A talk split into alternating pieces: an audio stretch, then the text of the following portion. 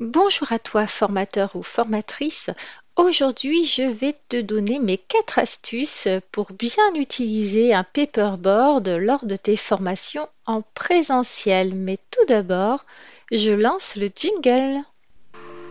Bienvenue sur le podcast du blog formationdeformateur.fr qui vous accompagne pour devenir formateur ou formatrice.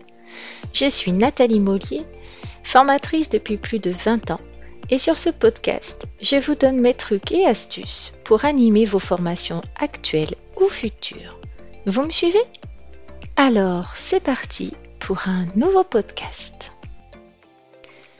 Tout d'abord, les débutants se demandent peut-être ce que c'est qu'un paperboard. Alors, euh, Juste aussi pour être d'accord en termes de vocabulaire, c'est juste un tableau papier qui est souvent utilisé en formation et puis qui présente de nombreux avantages dans l'animation de la formation. Parce qu'il te permet hein, de dessiner rapidement un schéma pour expliquer une partie de ta formation, on se dit souvent qu'un schéma vaut mieux qu'un long discours et franchement, euh, le paperboard est génial pour ça. Et il te permet aussi d'écrire rapidement le plan de ton intervention, euh, ton nom, ton prénom lorsque euh, tu dois te présenter au groupe. Et puis, il peut servir à tes stagiaires, à tes apprenants pour réaliser des travaux en sous-groupe. Et bien sûr aussi, il va réduire ton stress parce que les stagiaires vont focaliser leur attention sur ce que tu écris là-dessus et non plus directement sur toi.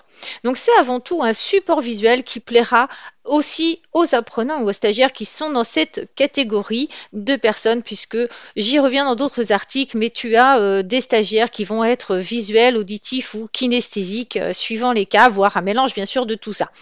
Alors la première astuce, c'est de bien placer son paperboard. Parce que si vous, si vous êtes, si tu es droitier ou gaucher, en fait, tu ne placeras pas le paperboard au même endroit dans la pièce. En effet, il faut toujours garder un œil sur tes apprenants. Et donc, il doit voir aussi ce que tu fais lorsque tu écris sur le tableau. Ah, et pas ton dos, euh, ça peut être sujet. Alors, suivant l'âge aussi des stagiaires, des apprenants, euh, le fait que tu leur tournes le dos euh, régulièrement, bah, tu perds le visuel avec eux, donc tu as un contact qui est moins bon. Et puis, certains peuvent en profiter du coup pour discuter entre eux ou se mettre à faire autre chose. Notamment consulter leur smartphone juste au passage. Donc, j'ai écrit un article à ce sujet et je ferai certainement un podcast là-dessus aussi sur comment gérer le téléphone portable dans tes formations. Alors si tu es droitier, eh bien moi je te conseille de positionner le paperboard à gauche de la salle et te placer ainsi à gauche du tableau pour écrire. Tu verras, ce sera beaucoup plus simple avec le euh, feutre bien sûr dans la main droite. Alors si tu es gaucher, bah, c'est à l'inverse. Moi je te conseille de positionner pardon, le paperboard à droite de la salle et de te placer ainsi à la droite du tableau pour écrire et donc garder euh, bah, ton public en visuel. Alors, deuxième astuce, eh bien, c'est d'écrire gros et en majuscule. Et pour savoir si on peut nous lire du fin fond de la salle, eh bien, avant le démarrage de ta formation, eh bien, euh, moi, je te conseille d'écrire quelque chose, par exemple le titre de ta formation ou euh, ton nom et ton prénom en haut de la première page du paper. Et puis, avant bien le démarrage, avant que les gens soient arrivés, hein, c'est d'aller au fond de la salle pour voir si c'est lisible. Tout dépend de la taille de ta salle. il y a des salles toutes petites où effectivement il n'y a pas un gros gros souci. Et puis, euh, il y a des salles qui sont immenses. Et même en écrivant assez gros, euh, parfois tu te rends compte euh, que du fond de la salle, on ne te voit pas. On n'arrive pas à lire et à déchiffrer ce que tu as écrit. Alors que toi, forcément, quand elle naît sur le paperboard, tu as l'impression que c'est écrit en énorme. Alors, bien sûr, du coup, il est important hein, d'écrire gros, aéré et en majuscule parce que tout le monde n'est pas capable de déchiffrer, bien sûr, une écriture manuscrite en minuscule. Il est important d'essayer d'écrire droit parce qu'on a tendance à soit monter, soit redescendre. Je sais, ce n'est pas facile. Il est important aussi d'écrire peu de mots et surtout des mots-clés, de faire donc des schémas simplifiés, de soigner son orthographe, ça va de soi, et puis bien sûr d'être assez rapide pour ne pas perdre l'attention de son auditoire. Alors, parfois, euh, et puis on les écrit avant, et puis on accroche nos feuilles à l'instant T euh, sur le paperboard. Alors bien sûr, certains vont euh, s'écrier Ouais, mais il y a le vidéoprojecteur, on a le PowerPoint, on n'a pas besoin du paper. Eh bien super. Mais dans toutes les formations, tous les formateurs n'ont pas les moyens ou la possibilité ou l'envie d'utiliser en fait un vidéoprojecteur. Donc le tableau papier reste un moyen quand même de d'échange et surtout euh, d'explication pour nos euh, apprenants. Alors, moi, je vous conseille deux petites choses en plus. C'est d'essayer d'utiliser euh, des abréviations et puis euh, bien sûr quand vous avez un doute, est-ce que développement ou développer par exemple il y a un, un ou deux P, ben, on peut demander à ses stagiaires si on a un doute sur l'orthographe. Ma troisième astuce, ça va être de te positionner correctement. Alors, comme je le disais plus haut, hein, si tu es droitier ou gaucher, eh ben, tu te placeras pas du même côté du tableau papier pour écrire, c'est normal. Alors, comme pour une présentation avec un PowerPoint, eh ben, je te recommande de te retourner face à ton public lorsque euh, tu parles. Et donc, bien sûr, de pas lire ton paperboard. C'est pour ça, c'est juste un support explicatif. Euh, c'est pas du tout, en fait, euh, un truc, un prompteur à lire. On est d'accord. Alors attention aussi à pas t'appuyer sur le tableau. Alors ça, c'est souvent les erreurs commises par les débutants. C'est normal, un peu de stress. Alors on se cramponne au tableau au risque en fait qu'il s'écroule parce que tu as des tableaux, bah, malheureusement, leurs pattes, euh, à force d'être manipulées, euh, euh, sont fragilisées. Et donc, bah, ils s'écroulent.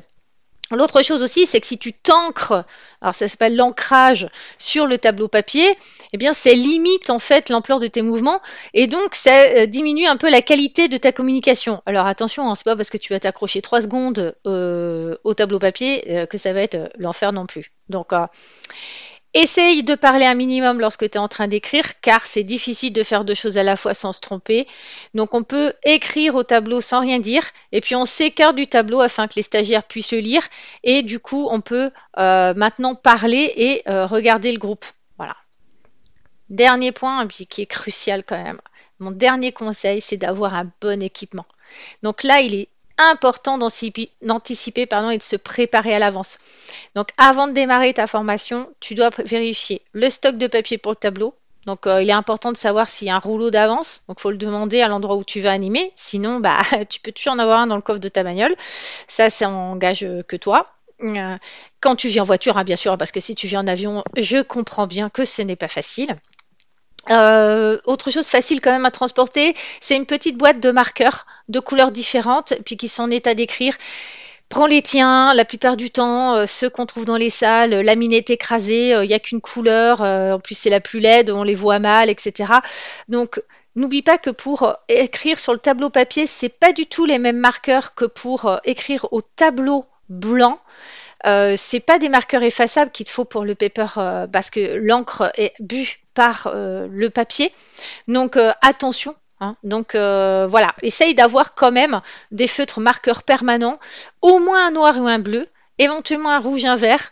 moi, j'ai une boîte avec plusieurs, plusieurs couleurs parce que c'est sympa. Donc après, si tu te déplaces beaucoup dans des endroits où il n'y a pas de salle adaptée ou de paperboard, il peut être intéressant d'investir pour moins de 40 euros dans un paperboard portatif, léger et pliable Bon, alors c'est sûr que si tu voyages en avion, c'est compliqué. Euh, c'est la marque 3M qui les fait. Alors je fais pas de pub, hein, j'ai pas d'action chez eux, mais euh, je sais que c'est intéressant, c'est sympa et notamment euh, tu le poses sur la table au milieu de la salle de réunion. Ça sert aussi bien pour les réunions que pour les formations. Je trouve que c'est super pratique. Et voilà, j'ai fait le tour des quatre astuces qui me semblaient indispensables à te transmettre aujourd'hui pour animer tes formations avec un tableau papier à toi de jouer. Merci de m'avoir écouté. En complément de ce podcast, j'ai écrit un article détaillé sur ce sujet que je vous invite à lire sur mon blog formationdeformateur.fr. Encore merci pour votre attention. Je vous dis à bientôt pour un prochain podcast du blog formationdeformateur.fr. En attendant, n'hésitez pas à vous rendre sur le blog pour consulter les derniers articles et pourquoi pas vous abonner pour ne rien rater.